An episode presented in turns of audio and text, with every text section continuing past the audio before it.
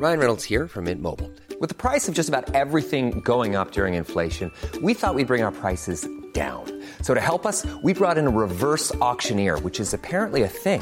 Mint Mobile unlimited premium wireless. Ready to get 30, 30, bit to get 30, bit to get 20, 20, 20, bit to get 20, 20, bit to get 15, 15, 15, 15 just 15 bucks a month. So, Give it a try at mintmobile.com slash switch.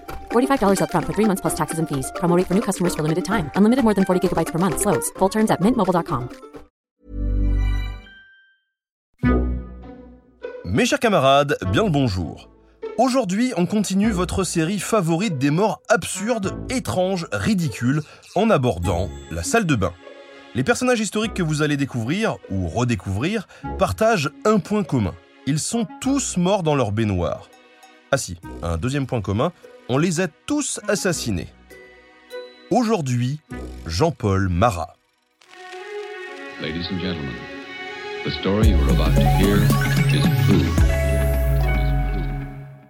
Le révolutionnaire Jean-Paul Marat a une sacrée réputation de rigolo. Ami du peuple pour certains, prophète de la terreur pour d'autres, encore aujourd'hui, il déchaîne les passions. Laissez-moi un peu développer sa vision politique avant de passer aux choses vraiment drôles. Né en 1743 en Suisse, dans une famille calviniste, il parcourt l'Europe pour se former. En 1759, il est précepteur à Bordeaux chez des négociants en vin et en esclaves. C'est là qu'il acquiert une culture éclairée. De 1765 à 1778, il traverse l'Écosse, les Provinces-Unies et l'Angleterre, devenant médecin, auteur et philosophe, libre penseur et franc-maçon. À partir de 1778, il exerce à Paris. Lorsque la révolution de 1789 éclate, il décide de se lancer en politique en fondant un journal appelé L'Ami du peuple, dans lequel les opinions qu'il exprime questionnent l'ordre établi. Entre adversaires politiques, poursuites judiciaires et exil répétés, le révolutionnaire Marat se plaint souvent d'être persécuté et de vivre caché en plein Paris, même après la Révolution. Et il faut dire que ses idées dérangent le beau monde. Marat est un vrai populiste. Il oppose une élite qui a le pouvoir et un peuple qui en est privé. Il prend le parti du peuple, à qui il faut rendre l'exercice de ce pouvoir tous les politiciens révolutionnaires et philosophes des Lumières n'étaient pas forcément populistes. Ça n'a pas changé d'ailleurs. Mais Marat, lui, il était vraiment à fond. Premièrement, il s'oppose au suffrage censitaire. À l'époque, seuls les citoyens franchissant un seuil d'impôt, le cens, votent. Les plus bas revenus, ne payant donc pas assez d'impôts, sont par définition privés du droit de vote. Deuxièmement, il condamne aussi la confiscation de la Révolution par des élites carriéristes, politicienne, militaire, partisane ou bourgeoise. Dans son journal, il moque les Lafayette, Necker ou Mirabeau, qui font plus pour eux-mêmes que pour le peuple. Marat dénonce aussi le service militaire obligatoire pour les plus pauvres. Au nom de quelle injustice ceux qui n'ont déjà rien devraient en plus se sacrifier Je cite Où est la patrie de ceux qui n'ont aucune propriété, qui ne peuvent prétendre à aucun emploi, qui ne tirent aucun avantage du pacte social? Le philosophe, soutient l'assistance publique afin de partager les richesses en faveur des indigents. Ce que tous les révolutionnaires accordent en 1791, Marat le réclamait dès 1789. Je cite encore La société doit à ceux de ses membres qui n'ont aucune propriété et dont le travail suffit à peine à leurs besoins une subsistance assurée. Enfin, Marat s'insurge contre la saisie des biens du clergé, L'Église, par ses œuvres et hôpitaux, assurait une certaine forme d'assistance. Les révolutionnaires, en l'attaquant, n'ont fait que s'accaparer les biens des plus pauvres. Pour Marat, la religion n'est jamais une ennemie, pourvu qu'elle ne se mêle pas de politique. On peut résumer la pensée populiste de Marat en une phrase restée assez célèbre. Rien de superflu ne saurait appartenir légitimement, tandis que d'autres manquent du nécessaire. Toutes ces belles idées de Marat ont bien entendu leur revers. Pour garantir la liberté du peuple, l'exécutif doit être hyper puissant. Mais le pouvoir corrompt. Donc, plus un homme en a, plus il doit être surveillé. Comme on est bien forcé de désigner un dirigeant, on procède à une sorte de sacrifice. L'élu, celui à qui on confère le pouvoir, est un condamné en sursis, avec son boulet au pied.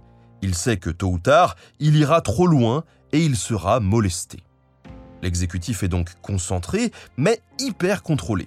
Si la police surveille le peuple, les caméras surveillent la police. Enfin, façon de parler, hein, il n'y avait pas de caméra à l'époque. Marat n'hésite pas non plus à exiger de grandes purges contre les adversaires politiques de la Révolution. Cela fait partie de ce qu'on appellera plus tard la terreur révolutionnaire. Selon lui, il faut faire exécuter des milliers d'opposants. L'historien Jacques de Coq rappelle que, bien sûr, Marat n'est qu'un intellectuel, et donc pas le seul auteur de cette terreur. Ce serait comme prétendre que Rousseau est le seul responsable du totalitarisme, ou que Machiavel est l'inventeur de tous les despotismes.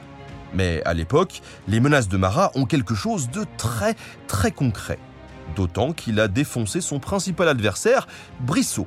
Ça sent d'ailleurs le sapin pour les Brissotins qui fuient Paris en juin 1793. Certains atterrissent dans la ville de Caen où ils dénoncent en Marat un tyran sanguinaire. Or, une jeune dame de Caen entend leur complainte. Il s'agit de Charlotte Corday, une femme éclairée qui fréquente des républicains.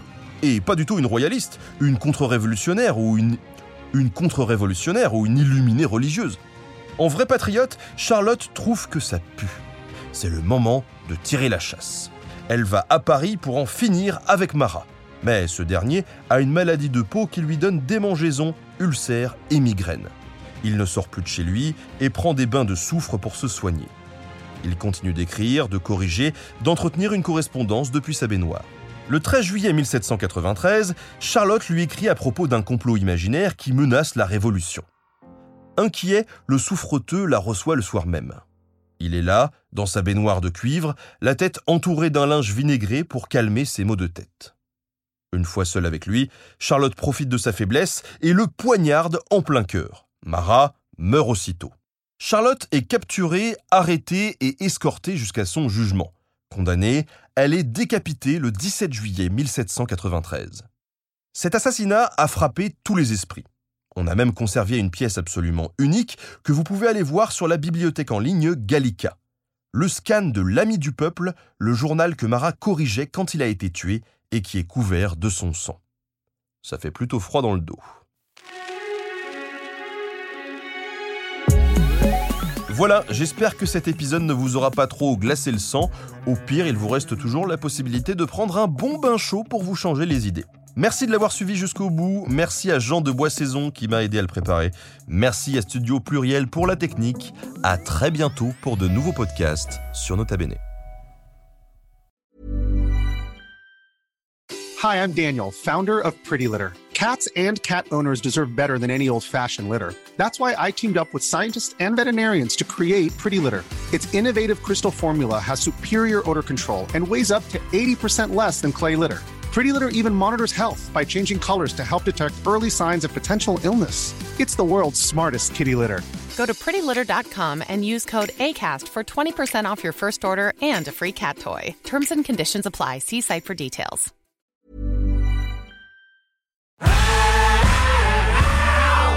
Si vous avez aimé ce podcast, vous aimerez aussi mon autre podcast, Callisto, dans lequel je vous raconte des mythes et des légendes. En attendant que vous nous suiviez sur Castbox, Apple Podcast, Podcast Addict ou toute autre plateforme qui propose cette fonction, n'hésitez pas à vous abonner. Vous pouvez même nous laisser une note et, soyons fous, un petit commentaire, je le lirai avec plaisir.